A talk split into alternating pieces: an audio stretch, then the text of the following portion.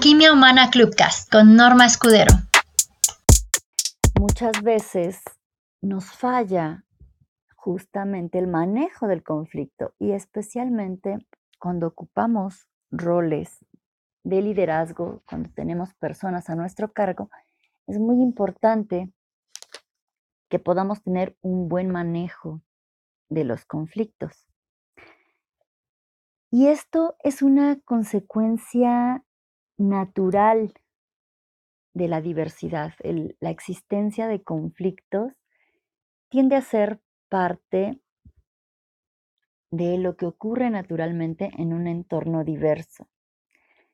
Así que es importante por eso que un líder pueda manejarlo y pueda hacer incluso del conflicto algo positivo que ayude a construir, que ayude al crecimiento del individuo, pero también de la organización en la que se encuentra este individuo o este grupo de individuos. Para esto es importante tener una opinión clara sobre el conflicto en particular y también el tener claridad de tu forma particular de ver el conflicto, pero también de manejarlo, porque cada uno de nosotros tiene una forma distinta de acuerdo a ciertas características que hacen que se relacione con el conflicto de forma distinta y que lo maneje, por tanto, de forma diferente. Eso tiene que ver mucho con el entorno en el que crecimos y la forma en la que se resolvían las cosas. Cuando solíamos, em, digamos que presenciar gritos, tensión, insultos, violencia, maltrato ante una situación de conflicto, es muy probable que no la llevemos tan bien con este tipo de situaciones. Si en cambio, ante el conflicto, mientras crecíamos, existían mecanismos o formas de apaciguar las cosas y de resolver, es probable que nosotros también tengamos más herramientas para gestionar la situación, ya que los conflictos también crean cierta sensibilidad al estrés y la tensión asociados a su presencia. Así que es importante por eso empezar a observar, a conocer cuál es la manera en la que nosotros nos relacionamos con este tipo de cosas y cómo nos desarrollamos cuando se presentan. Es importante primero que nada, poder diferenciar que hay dos formas de ver el conflicto y por tanto esto crea diferentes tendencias para abordarlo. Tenemos una forma que podríamos llamar la constructiva o positiva y esta es cuando ante la presencia de un conflicto se genera un debate, digamos, amistoso, se presentan alternativas, se buscan soluciones, se tiene respeto por las ideas distintas, hay desacuerdos respetuosos y también existe la exploración compartida, donde los puntos se exponen y se puede dialogar y, buscar tener una visión cada vez más abarcativa. La otra forma que tenemos también podría ser esta que llamamos muchas veces destructiva o tóxica, también puede ser llamada negativa, en la cual ante la presencia del conflicto existen gritos, insultos, humillaciones, em, desprecio, degradación, sabotaje, menosprecio y otra serie de cuestiones que dañan a las personas involucradas, pero también hacen un gran daño a la relación y a la organización. Esto va deteriorando de alguna manera los esfuerzos y em, también va creando una serie de conflictos mayores o que podríamos llamar disfunciones, donde se empieza a generar un entorno y una serie de dinámicas bastante destructivas que debilitan los esfuerzos de cada uno de los integrantes de un equipo, pero también van acabando con la confianza y afectan el cumplimiento de las tareas o el alcance de las metas, van mermando los logros y por tanto contribuyen al deterioro de la misma organización. Dentro de estos, estos dos, estas dos formas de ver el conflicto, surgen justamente las tendencias o los patrones de manejo del conflicto. Y hay un instrumento que justamente em, habla de estos modos de conflicto y de la forma que tenemos para manejarlo o esta tendencia o patrón. Y se llama TKI o de Thomas Killman. Este instrumento nos dice que hay cinco estilos distintos o cinco patrones de gestionar el conflicto.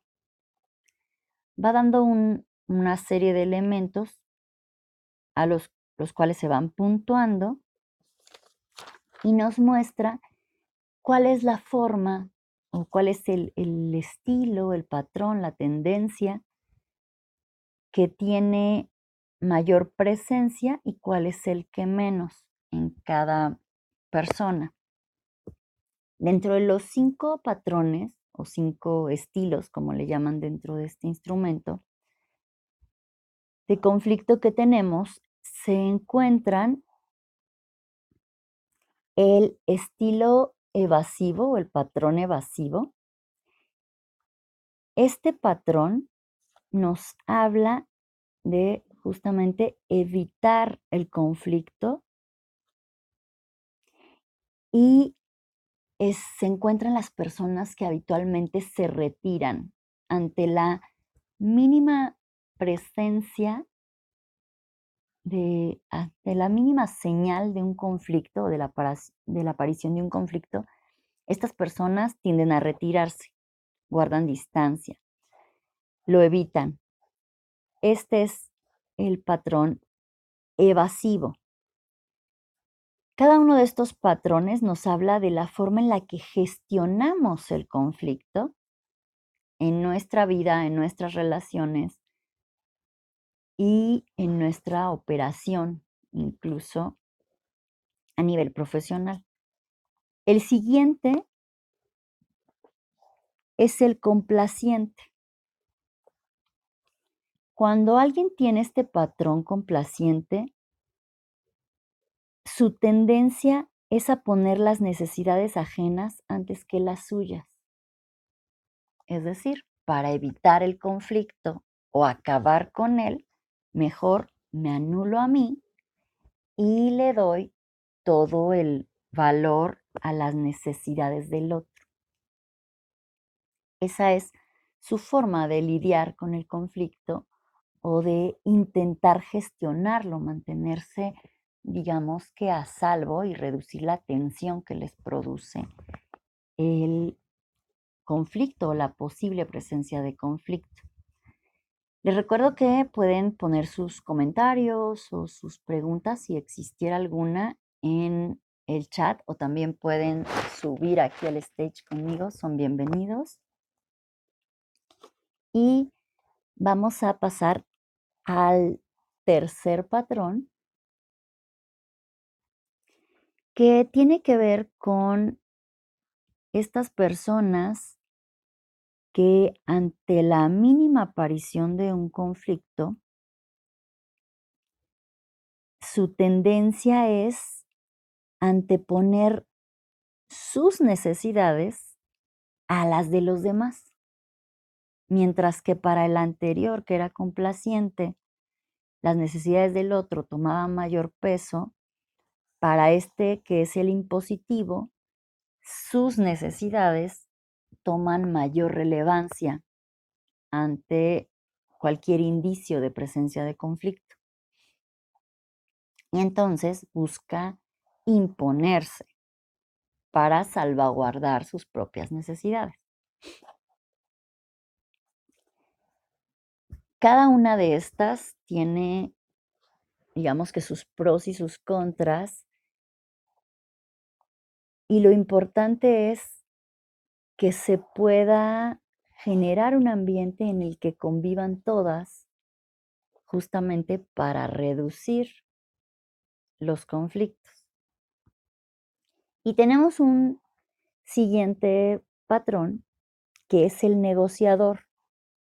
Ante la mínima aparición, ante la mínima señal de un conflicto, la persona con este em, patrón o esta tendencia busca un equilibrio entre las necesidades mm, de los otros y las propias.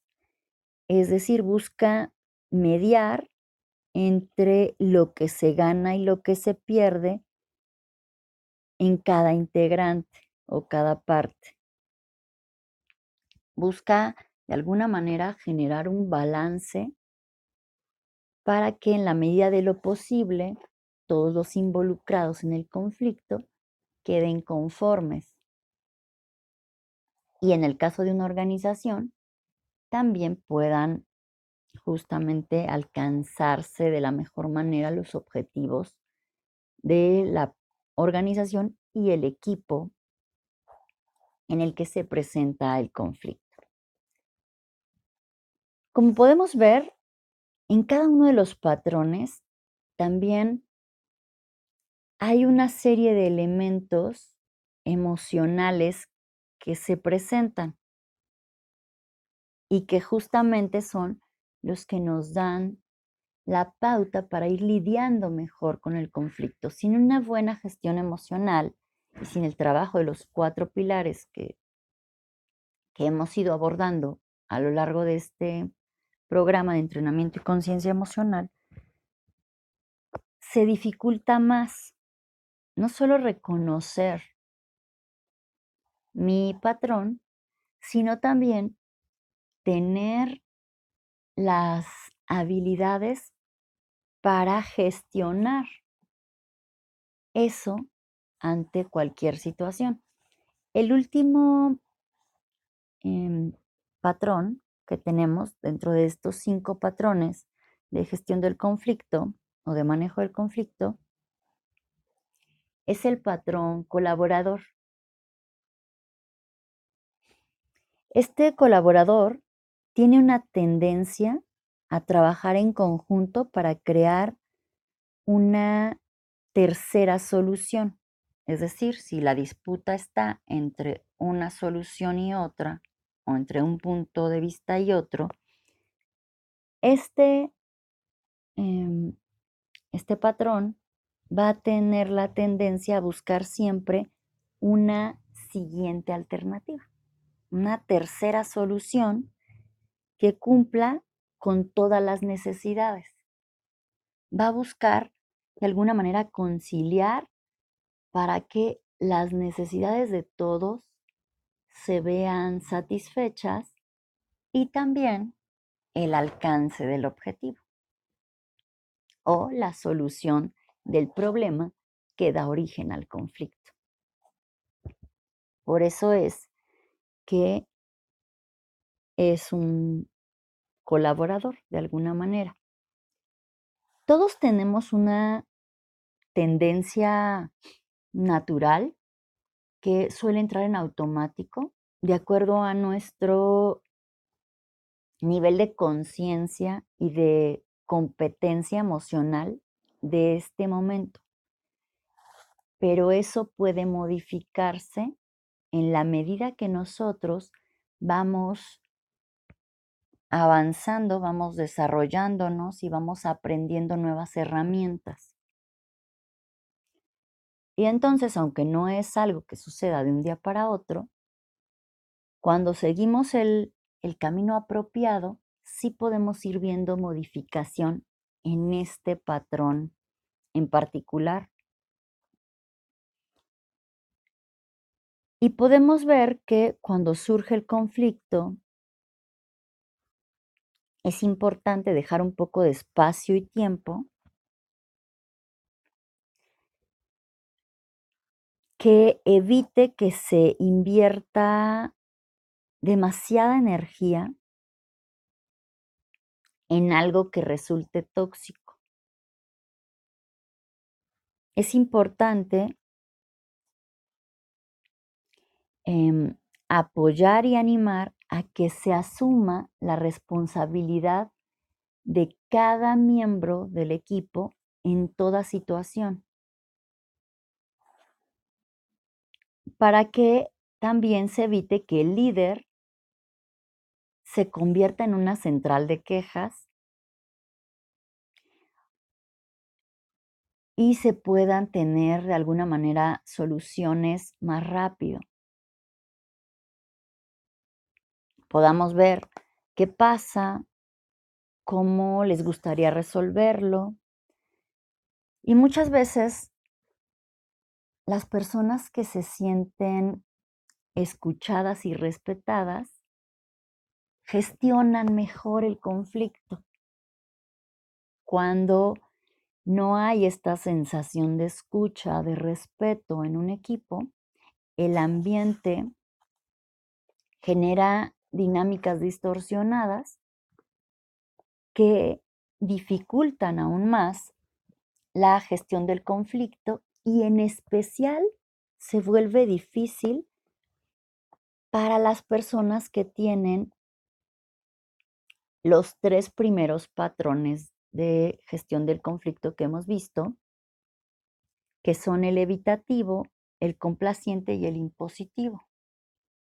Cuando no hay una buena dinámica, un buen ambiente, para estos tres patrones se vuelve especialmente complicado porque se pone aún más a prueba su habilidad o su competencia en la gestión emocional. Y estos tres patrones, pues justamente tienen la tendencia a tener una poca Em, habilidad o una poca competencia, un nivel bajo de competencia en la gestión emocional.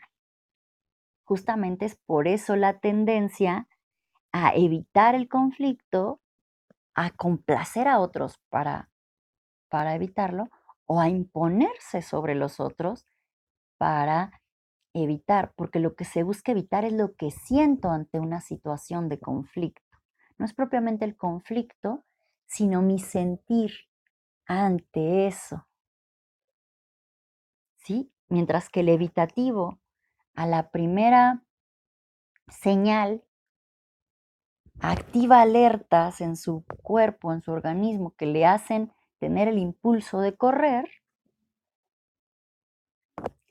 el complaciente de quedarse, pero quedarse pues como anulado, ¿saben? Como si se quedara paralizado, no es que propiamente se queda paralizado, pero se queda anulado. Por tanto, las necesidades del otro toman mayor relevancia que las propias. Y en el caso del impositivo, pues se activa esta alerta que le lleva a la lucha, a buscar imponer su necesidad y su voluntad, a, a tomar como este ataque, esta actitud de, de pelea. ¿Sí? ¿Cómo ves, Pepe? Bienvenido. ¿Cómo están, Normita? Muy buenos días. Buenos días a todos en la sala, aquí en el aeropuerto esperando abordar. Este, subí porque está bien interesante, porque partimos desde la base de cuando hay un conflicto, ¿no? Y, y generalmente es cuando una o más partes difieren de la parte central que está a cargo de lo que sea, ¿no? Cualquier razón o cualquier, digo, cualquier razón, cualquier este, actividad o, o, cualquier, este, sí, mayormente una actividad en curso, ¿no? Entonces es cuando, cuando chocan estas partes o cuando hay una diferencia, pero que mayormente tiene que ver a la perspectiva de cada uno de nosotros, ¿no es cierto? Porque pues, evidentemente aquí los siete que estamos en la sala todos tenemos la razón, pero no necesariamente es la correcta. Y entonces aquí con estos patrones es cuándo y cuál tienes que escoger, ¿no? Por ejemplo, me llamó la atención el evitativo, ¿no? El que dice, comper, ¿no? Yo me quito, me voy a un lado, pero yo no sé qué tan bueno sea eso porque a lo mejor, eh, no, a lo mejor una de las dos partes va a quedar, va a quedar este, encendida y no se va a lograr el objetivo como debería lograrse. Y entonces es aquí donde eh, nosotros tenemos que tener desarrollada la habilidad con base a nuestro sistema de creencias y valores o nuestro decálogo para tomar la decisión que es la correcta y no la que es la que me conviene, ¿no? Pero escuchándote en los cinco patrones, creo que una clave, y es lo que te quiero preguntar, eh, tiene que ver con la imperturbabilidad, ¿no? ¿Qué tanto mantengo yo ese control para decir, a ver, esto no me va a hacer estallar, no me, vas a, no va a hacer salir de mis casillas, me voy a mantener en control para poder tomar esa decisión o aceptar la decisión que se tome. Si va por ahí, Normita, si es como, como debería yo de gestionar mis conflictos. Sí, en gran medida tiene que ver con de qué manera mantengo la claridad mental, porque recordemos que algo que, que sucede cuando se activan las alertas de nuestro cuerpo, es decir, que tenemos esta sensación de estar en peligro, es que se produce algo conocido como el secuestro de la amígdala. Toda la irrigación de sangre y oxígeno es como, como si hiciera un corte que no llega igual a la cabeza para llevar toda la concentración de la energía a las extremidades, justamente para huir, como sería el caso del evitativo, para mantenerse como en pie, aunque no luche, sino simplemente mantenerse ahí, como puede ser el caso del complaciente, y para luchar, como es el caso de, del impositivo. En, en, este, en esta situación, ante una diferencia en la que se siente que no se tienen los medios para, em, de alguna manera, manejar la situación y gestionar lo que ocurre. ¿no? Esta, esta parte es, es importante porque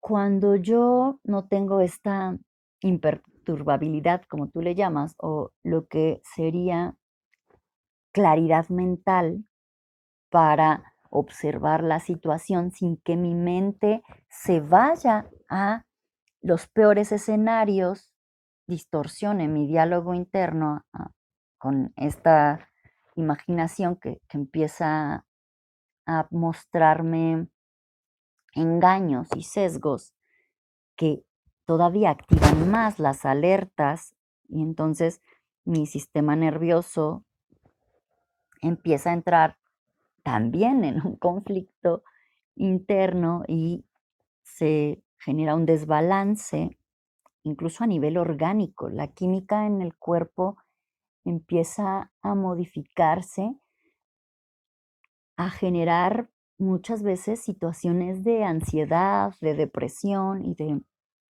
de otra serie de cosas que tienen que ver con justamente esta falta de herramientas para mantener la claridad en mi mente ante una situación en la que se presentan grandes diferencias con las que posiblemente me cueste trabajo lidiar. Y por eso es importante que desde chicos tengamos espacios seguros y también se creen ambientes que justamente den espacio o den lugar a estos espacios seguros para entrenarnos en el manejo o en la gestión del conflicto. Es decir, hay que dar ciertos espacios para el conflicto y su manejo constructivo, con oportunidades para em, discutir, dialogar o hablar sobre las diferencias, incluso también para observarlas y poder eh, gestionar lo que ocurre en torno a ellas. Algo interesante en, en estos, por ejemplo, los juegos colaborativos, que son todo un reto porque incluso para los adultos, pues se nos educó muchas veces con una tendencia al juego competitivo y cuando se nos presenta un juego colaborativo, no sabemos muy bien cómo, cómo manejarlo y suele generar conflictos o sacar a relucir dinámicas disfuncionales que se encuentran ya previamente en los equipos. Cuando esto se hace con los niños o, o, en una edad, por ejemplo, más temprana, como la adolescencia, una cosa que, aparece mucho, que yo he visto mucho, es la frustración y una gran dificultad para manejar esa frustración. Muchas veces incluso en los adultos que acompañan a niños y jóvenes que están participando en estos juegos colaborativos, y como el adulto tiene dificultad para lidiar con la emoción que le genera ver a los grupos de chicos conflictuados y frustrados, sin saber cómo resolver las situaciones a los que los lleva la colaboración o la necesidad de colaborar, se tiene una muy marcada tendencia a evitar, por tanto, el uso de juegos colaborativos. Es decir, a reducir los espacios en los que se pueda presentar el conflicto. Recuerdo una vez, una ocasión, que eh, hablando de intervención en crisis y, prevención de situaciones de crisis con una persona que dirigía un, albergue para niños que venían de la calle o que habían vivido en calle, me decía, no, la mejor manera de evitar la crisis, de de manejar una crisis es evitarla, que no se presente. Y yo, pero es que ¿cómo van a aprender a manejar la crisis si no se presenta la crisis? Tienes que generar espacios seguros donde se presenten pequeñas crisis, donde tengas elementos detonadores para que se presente a una escala que, que se pueda ir regulando y entonces empezar a presentarles herramientas para gestionarlo y también empezar a ver qué tanta, tanto nivel de tolerancia tienen y justamente cuál es su patrón ante la situación. Porque una vez que lo ubicas, puedes ir justamente entrenando la gestión del conflicto y fomentar espacios de diálogo. Puedes también eh, fomentar espacios de expresión de ideas, alternativas y soluciones. Se puede explorar algunas herramientas o alternativas para ver un problema desde diferentes lados. Se puede promover la aceptación del desacuerdo, incluso si en esto no podemos llegar a un acuerdo, bueno, pues hay que aceptar el desacuerdo y ver de qué manera seguimos adelante y avanzamos aún en ese desacuerdo. No sé si esto te hace sentido. Sí, mucho. Y, ahorita que se esto de, la presencia de la, de la, crisis, que la tiene que ver para poder, poder atenderla, a eso precisamente me refería y cuando tú lo, como tú lo dices, la claridad mental es que podamos tener esta crisis bajo control, es decir, que no se convierta en un caos. O sea, crisis va a haber siempre muchas y, todo el tiempo. O sea, yo creo que es la esencia de la vida, los problemas, ¿no? Y, pero mientras lo mantengamos en crisis, es decir, tenemos el control, ¿no? Y, no, y no se sale, porque ya cuando sale de control ya se hace un caos y ya ahí sí viene todo el problema, ¿no? Pero en esta parte de los juegos colaborativos, y a mí me resulta muy sencillo entenderlo, al igual que a ti, seguramente a muchos más en la sala, es porque conocimos lo que desde niños nos enseñaron como, eh, como el sistema de patrulla. Es decir, aprender a soltar el liderazgo, compartirlo con los demás miembros del equipo, para que en un momento dado del ejercicio sean ellos quienes tomen las decisiones. Evidentemente, el líder responsable, si ve que esa decisión que se va a tomar puede poner en peligro la integridad del equipo y sus personas, o que se vaya a caos la crisis, pues es donde él toma el control. Pero si no les da la oportunidad de tomar esa decisión, de ser la persona posición uno, como yo lo llamo aquí en Clubhouse, que, que, es la que tú ocupas ahorita, yo nunca voy a sentir como un comoderador, que es la presión de tener la responsabilidad de la sala. Si hubiera un conflicto ahorita en la sala, tú eres la persona a la que lo tienes que resolver. O sea, sobre tus hombros recae esa responsabilidad. Si yo no tengo esa responsabilidad, va a ser poco probable que yo avance y que aprenda a manejar una situación de crisis y seguro se me va a hacer un conflicto, ¿no? Eh, que, se me puede salir de las manos. Entonces, esto, esto me parece muy, muy interesante porque de todas los, los, las veces que, que, he tenido, que son muchísimas veces que he tenido crisis y conflictos, en mi personalidad, que es súper explosiva, lo que más trabajo me ha costado es desarrollar, y ya lo hablaste en otra sala, del dominio propio para mantenerte dentro de ese parámetro de, a ver, espérate, no explotes porque cuando exploto, o que me convierto así en que entro en modo Hulk, pierdo toda la claridad mental y entonces tomo decisiones muy equivocadas que siempre me hacen que pierda que ponga en riesgo lo que está sucediendo y que luego después a los cuantos minutos de que pasó viene esa, esa, ese juicio de, wow, yo tuve la mayor culpa, lo hice más grande y dejé que se fuera, se fuera de mis manos, ¿no? Cuando yo lo tenía y lo podía controlar, siempre y cuando mantenga esa, esa, esa tranquilidad, ¿no? Estar, estar imperturbable. Y, que ese concepto me encantó, que ya se los he dicho, que lo conocí aquí en Clubhouse con, con el estoicismo, ¿no? Pero, ¿qué nos aconsejas tú desde tu perspectiva para, para que cuando estamos en esa situación donde ya la aguja de presión está yendo a máxima potencia y que aunque nosotros estemos haciendo ese gran esfuerzo, se nos pueda salir de las manos? qué deberíamos de ser, deberíamos de ser más negociadores, deberíamos de ser más, más complacientes, hacia dónde tenemos que inclinarnos para, para no salirnos, o sea, para poder soltar eso que tenemos ahí a bien de que otra persona se haga cargo y lo resuelva. ¿Qué, qué podríamos hacer, Normita? Mira, los patrones que tienen una tendencia mayor hacia esta gestión del conflicto que podríamos llamar positiva o constructiva de la que les hablaba primero son el negociador y el colaborador. No es que los otros no, no sean útiles, pero la verdad es que en, en la medida de lo posible se, se encuentran, de hecho, incorporados en el negociador y en el colaborador. O sea, para tú poder negociar, tienes que poder ver las necesidades del otro, las tuyas y también la firmeza muchas veces para sostener algo que es importante o que es vital.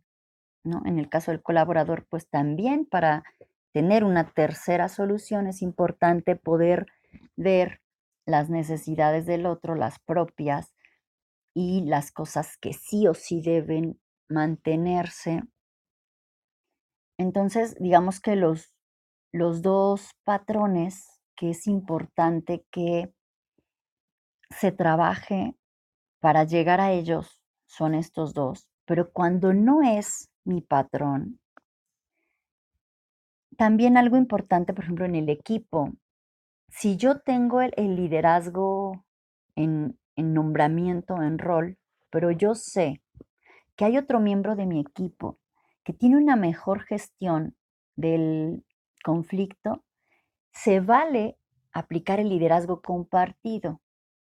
o situacional. Ante esta situación, yo doy un paso de costado y entra en el rol la persona que tiene la habilidad o la competencia para gestionar esto de la mejor manera con respecto al objetivo que tenemos. Porque recordemos que el, sentido de los equipos y de los sistemas organizacionales es en base a los objetivos. Todos nos reunimos para alcanzar un objetivo. Eso es algo que para ti y para mí, bueno, queda claro justo por lo que decías, el sistema de patrulla con el que crecimos en nuestra formación Scout. Y algo que se puede hacer y que es muy importante, yo recuerdo desde, pues desde los 10, 11 años que yo empecé a ser guía de patrulla, em, fue algo que me quedó muy marcado, la importancia de generar estos entornos seguros para la gestión del conflicto, para entrenar la gestión del conflicto y para entrenar la operación del equipo ante el conflicto. Porque no es solo cómo lo gestiono yo, sino cómo lo gestionamos como equipo, de qué manera lo manejamos. Y para eso, algo muy útil es que se destine tiempo, al menos 30, 40 minutos, una hora a la semana para dinámicas lúdicas o, creativas, em, juegos colaborativos, este tipo de cosas que nos exponen al surgimiento del conflicto, que nos pueda mostrar estas dinámicas disfuncionales que ya tenemos y que también nos pueda ayudar a observarnos y a desarrollar nuevas habilidades, competencias, saber nuevas herramientas para hacerlo de la mejor manera posible. Algo importante en, esto, cuando nosotros hacemos este tipo de dinámicas, es que haya un observador que sea neutral.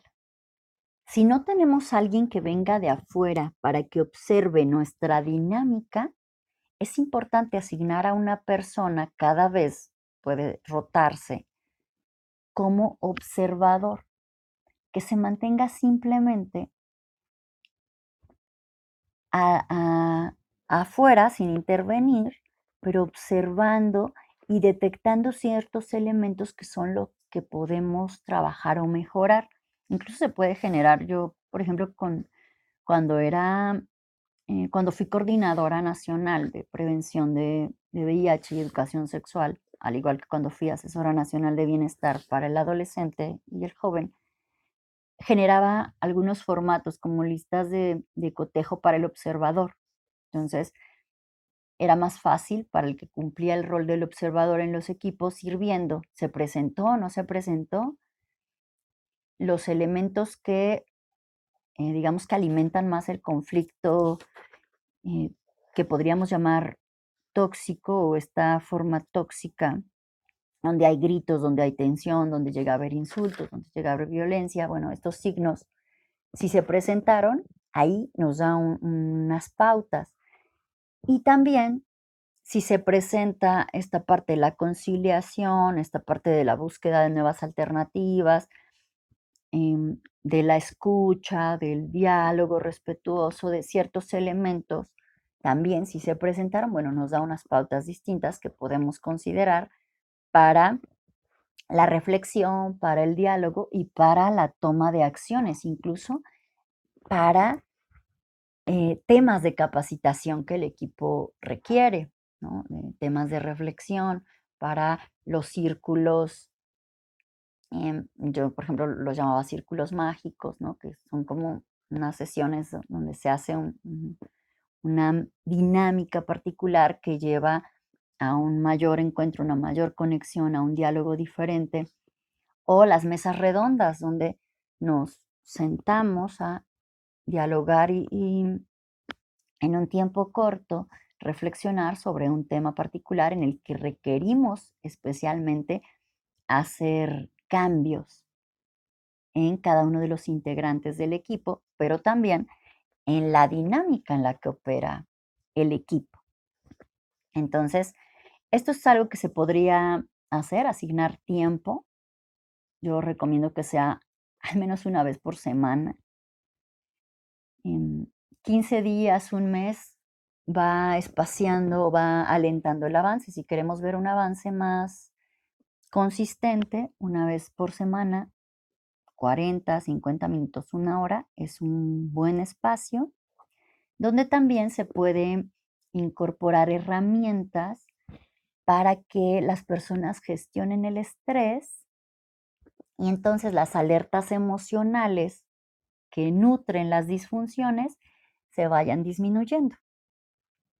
Algo muy importante de lo primero que, es fundamental considerar, en especial en este pilar que estamos trabajando todavía en, en esta sesión y estaremos trabajando en la próxima, que es el dominio propio, es que se pueda hacer una descarga del sistema nervioso, como mínimo. Hay otros sistemas que es importante poder liberar la carga, ¿no? como es el linfático, eh, el vascular, el energético, pero como mínimo el sistema nervioso requerimos herramientas para poder liberar la tensión que se acumula en él, porque es el que nos activa constantemente alertas que yo llamaría insensatas, porque no tienen que ver realmente con la situación. Em, tienden a presentarse de forma desproporcionada o desmedida y alimentan el conflicto, justamente. Entonces, es importante considerar este tipo de medidas dentro de los programas de formación, pero también de la operación cotidiana para mejorar la eficiencia y la productividad de un equipo. ¿Cómo ves, Pepe? ¿Te hace sentido? Bienvenida, Selene. Sí, totalmente. Y aquí en estas actividades que se puede incluir ahí los entrenamientos generando el error, ¿no? En estos ambientes controlados, donde, como, como lo decíamos, al hacer los simulacros, ¿no? Este, y donde tú tienes la zona de riesgo totalmente controlada, que es lo que hace, por ejemplo, un simulador de vuelo, te genera todo el ambiente, toda la, la, la, actividad de lo que está pasando, pero sabes que la zona real, real, de riesgo nunca se va a activar porque no vas a matar a nadie ni vas a estrellar nada, ¿no? Y entonces tú tienes el riesgo controlado. Aprender en base al error eh, a manejar las situaciones de presión, que es muy importante saber trabajar bajo presión, aunque yo también no lo recomiendo que se, que se, que se, ¿cómo se llama? Que se deje que caigamos en la presión. O sea, yo lo digo así, sé trabajar bajo presión, pero no me gusta. Y entonces te previenes para no caer en ese momento. Pero cuando caes en el momento en que tienes que trabajar bajo presión, sabes qué hacer. ¿Qué es lo que tú decías ahora? ¿Cómo quieres que un niño aprenda a manejar las, una situación de crisis si no lo dejas estar en el control, si no lo pones en una situación de crisis? Inclusive cuando ellos entran en sus crisis personales, eh, luego, luego el papá quiere ahí que no sufra y que no llore, déjalo, déjalo que se caiga, que se tropiece, que resuelva a ver cómo se levanta, que inclusive ya que se levantó, vea cuál es, que él pueda analizar y calcular sus daños, cómo los va a, este, a, gestionar, cómo los va a sanar y cómo va a salir adelante y además con lo mejor de todo, qué aprendió de esa caída, qué aprendió de ese, de ese raspón, porque si no, de otra manera estamos haciendo que, la persona no tenga idea de cómo. O sea, si no fallan las cosas, este, ¿cómo le haces, no? Si no se te poncha la llanta de tu carro, ¿cómo le haces? O sea, ¿en qué momento, en qué momento te preparas? Y entonces es ahí donde los simulacros juegan un papel muy importante. Hagámoslo en un escenario controlado, donde tú sabes que no vas a dañar a terceros, pero que sí puedes tomar no al 100% la experiencia, porque no es lo mismo resolver un problema cuando cuando no, no, tú lo generas y lo mantienes en control a cuando ya pasa en la vida real, ¿no? Es lo que pasa con los simulacros de los temblores, pues que nadie los cree, nadie los atiende, vas de mala gana, pero no, no, no te aprendes la lección completa de, oye, esto puede pasar, ¿no? Y, y, eso es lo que aprendimos en el sistema de patrulla, que por ahí les dejé el enlace para quien lo quiera ver. Eh, delegar la responsabilidad. También el, también el líder tiene que aprender a que eh, tiene que ceder el control a alguien más para que él tome la decisión. ¿sí? Estar atento de que no se haga una crisis mayor o un caos, pero que dejar que la otra persona diga, ok, tú eres posición uno, y resuelve, ¿no? Entonces sí me, me, parece, me parece fenomenal y esto que, que nos sugieres de una hora entrenarlo a la semana, por lo menos, me parece fenomenal. Muy buenos días, El. Sí, así es, porque cada vez además se vuelve más importante hoy en día con los riesgos em, al, al, daño a la salud mental, que además es una situación que se está incrementando en, en el mundo, se vuelve todavía más importante que sepamos eh, gestionar el conflicto y también, bueno, el tema del que vamos a hablar la siguiente semana, que es cómo manejamos el cambio. Todo esto finalmente es parte de la vida sin embargo, suele llevarnos a, situaciones que afectan a nuestra salud mental, porque no, no sabemos, digamos que, liberar la tensión que se acumula en, en nuestro sistema nervioso, no sabemos cómo activar el mejor funcionamiento de nuestro sistema linfático para que el cuerpo pueda desintoxicarse con mayor facilidad sin tanto deterioro. Todo esto hace que vayamos pues llegando a situaciones como las que tenemos hoy en día, ¿no? En el, en el contexto laboral, pero no solo laboral, también se ve más en el académico, que eh, los chicos tienen crisis ante cosas que, que, bueno, no es que sean pequeñas o grandes, simplemente se presentan en la vida y hay que ir aprendiendo a manejarlas. Esto que, que dices, bueno, los papás y todo el mundo quiere evitar, evitar, evitar, en lugar de acompañar para que aprendas a resolver la situación. Ok, ya estás en ella y caíste ahí, pues porque no sabías cómo manejarla. Ahora hay que aprender a manejarla para que en una próxima situación, si se llegara a presentar, sepas qué hacer, pero también sepas qué hacer para evitar llegar hasta allá. ¿no? Entonces, pues sí, es, es importante. Cel, cuéntanos cómo, cómo, cómo ves todo esto. Muy buenos días, Norma Pepe. Resalto dos temas. Uno, nunca había escuchado que pudiera relajar por medio de sistemas. Y ahorita que dijiste sacar todo lo del sistema nervioso me pareció interesantísimo. Y dos, como decía Pepe, eh, te lo pueden dar en teoría la, el, el riesgo y la continuidad de la operación y demás, pero Fíjense que en la empresa nosotros trabajamos bajo ISOs 901 y 27001 y debemos de tener un plan de contingencia. Cuando pasó lo de la, y todo ha estado perfectamente documentado, a quién le tienes que hablar, qué es lo que tenemos que hacer, todo, todo. Cuando pasó lo de la pandemia, nadie tomó en cuenta ese, ese documento y empezamos a saltar, sobre todo en atención a clientes con la billetera, eh, para todos lados. Y hubo una semana que dejamos de atender a los clientes. Entonces, es verdad, cuando tú planeas y dices en teoría, una emergencia o lo que va a pasar, como que todo el mundo dice, ah, sí, y nadie lo entiende y justo me pasó con lo de la llanta, a mí me enseñaron en teoría y cuando me pasó no supe hacer nada.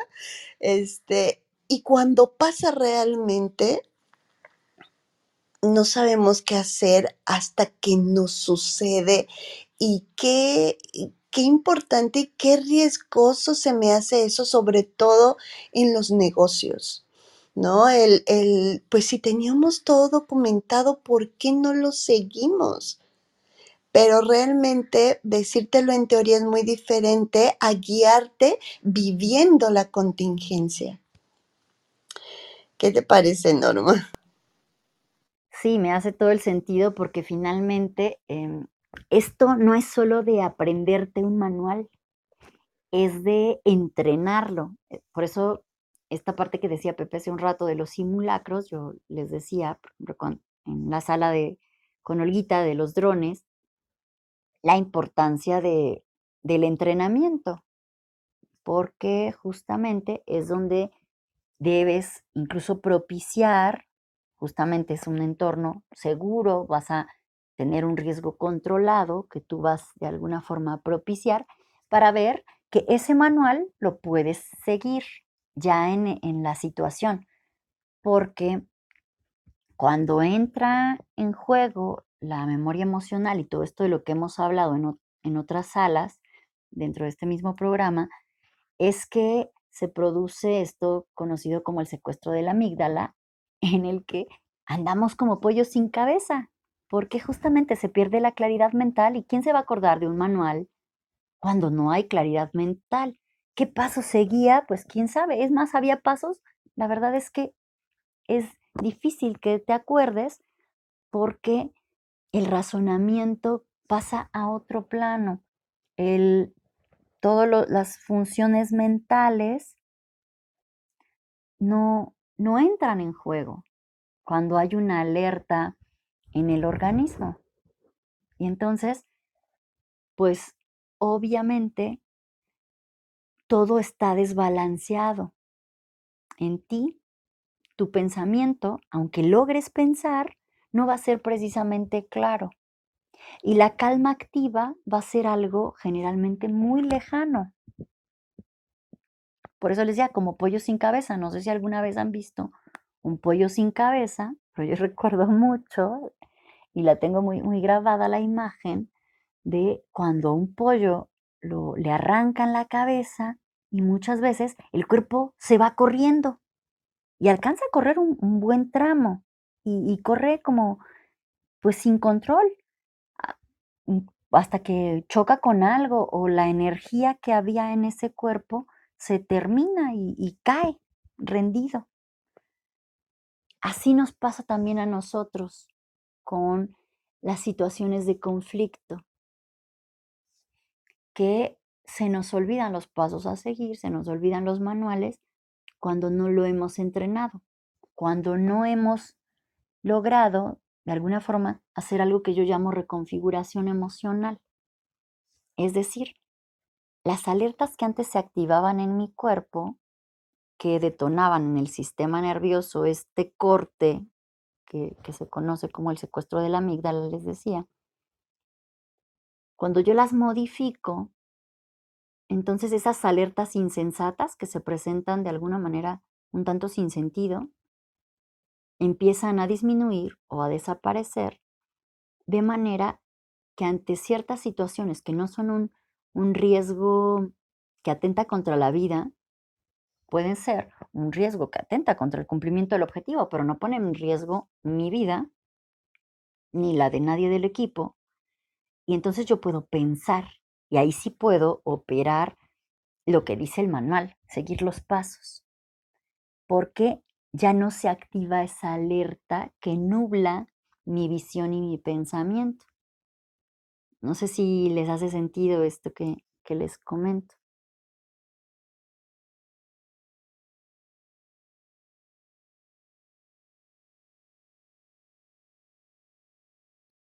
Bueno, seguramente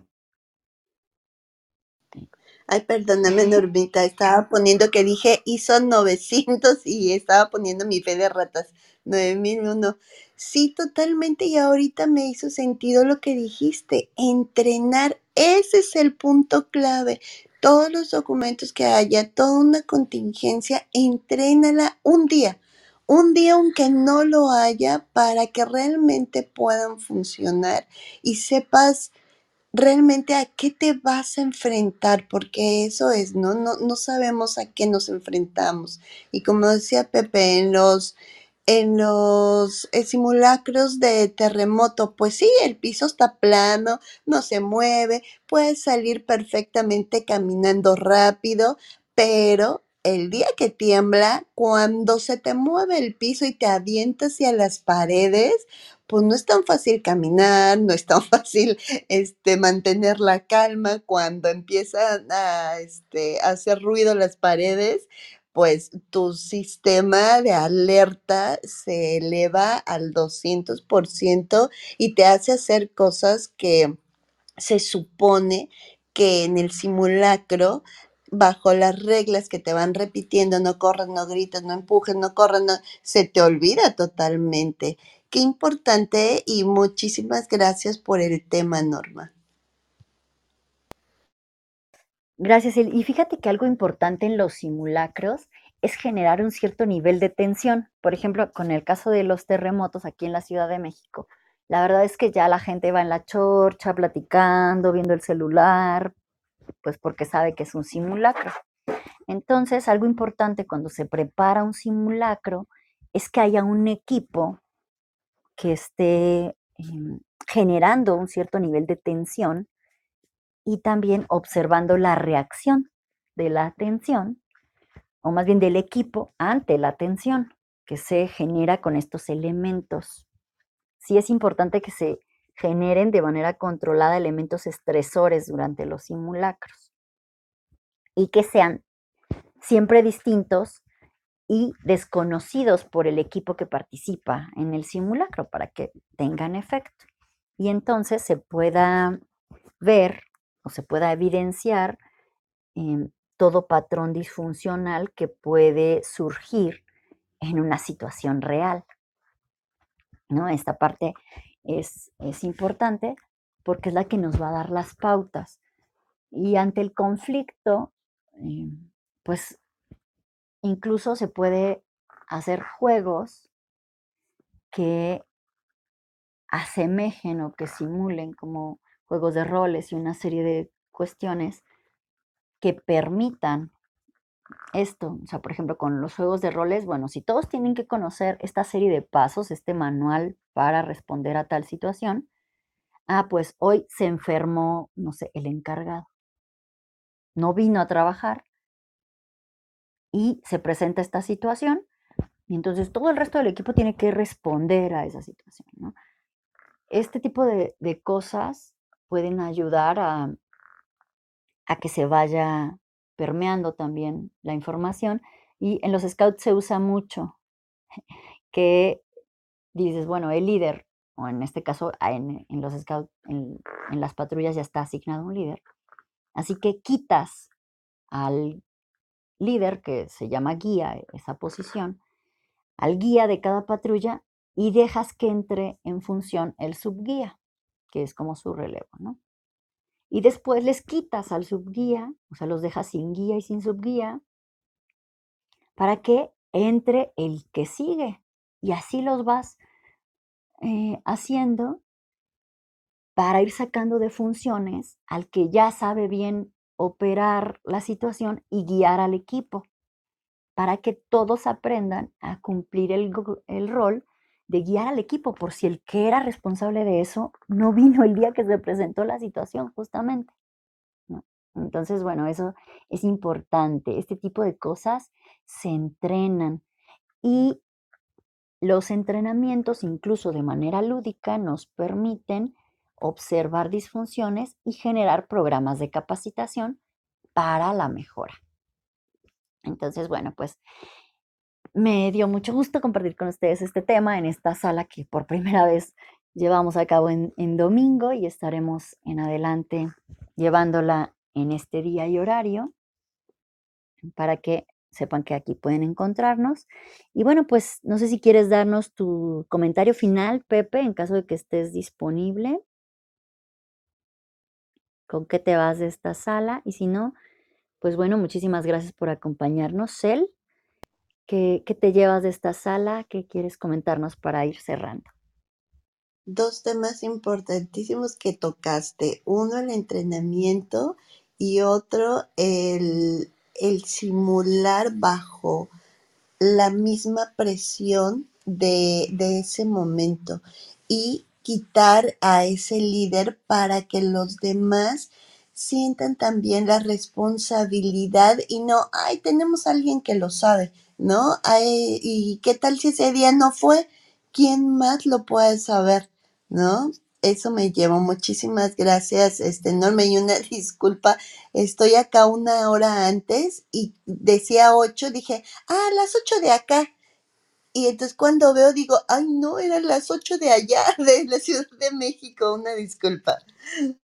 No te preocupes, así pasa a mí también cuando hay cambio de, de uso horario que me desplazo a otra ciudad, me llega a pasar ahí un poquito, pero no te preocupes, lo importante es que pudiste acompañarnos, un placer compartir con ustedes y tengo aquí en el chat una pregunta de Olga que dice que desde qué edad debemos hacer esto.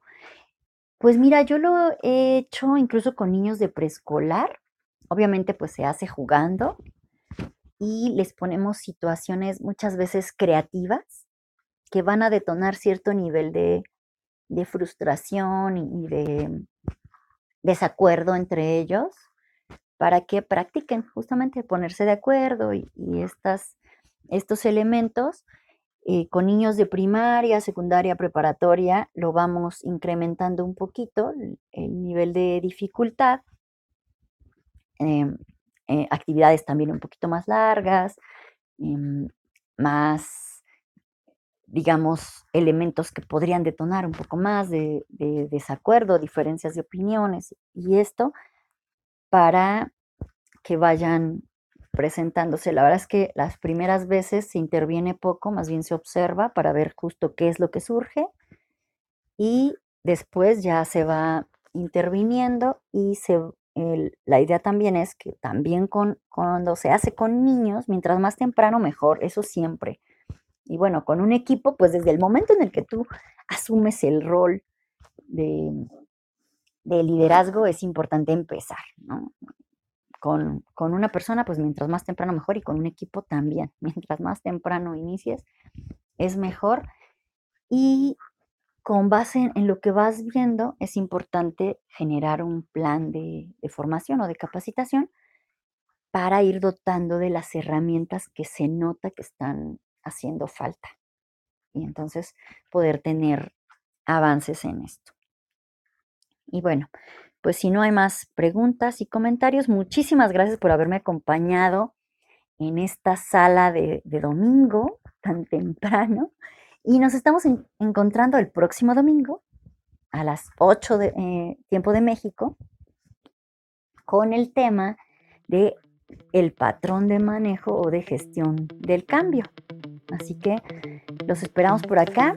Les mando un abrazo y nos estamos encontrando la próxima semana.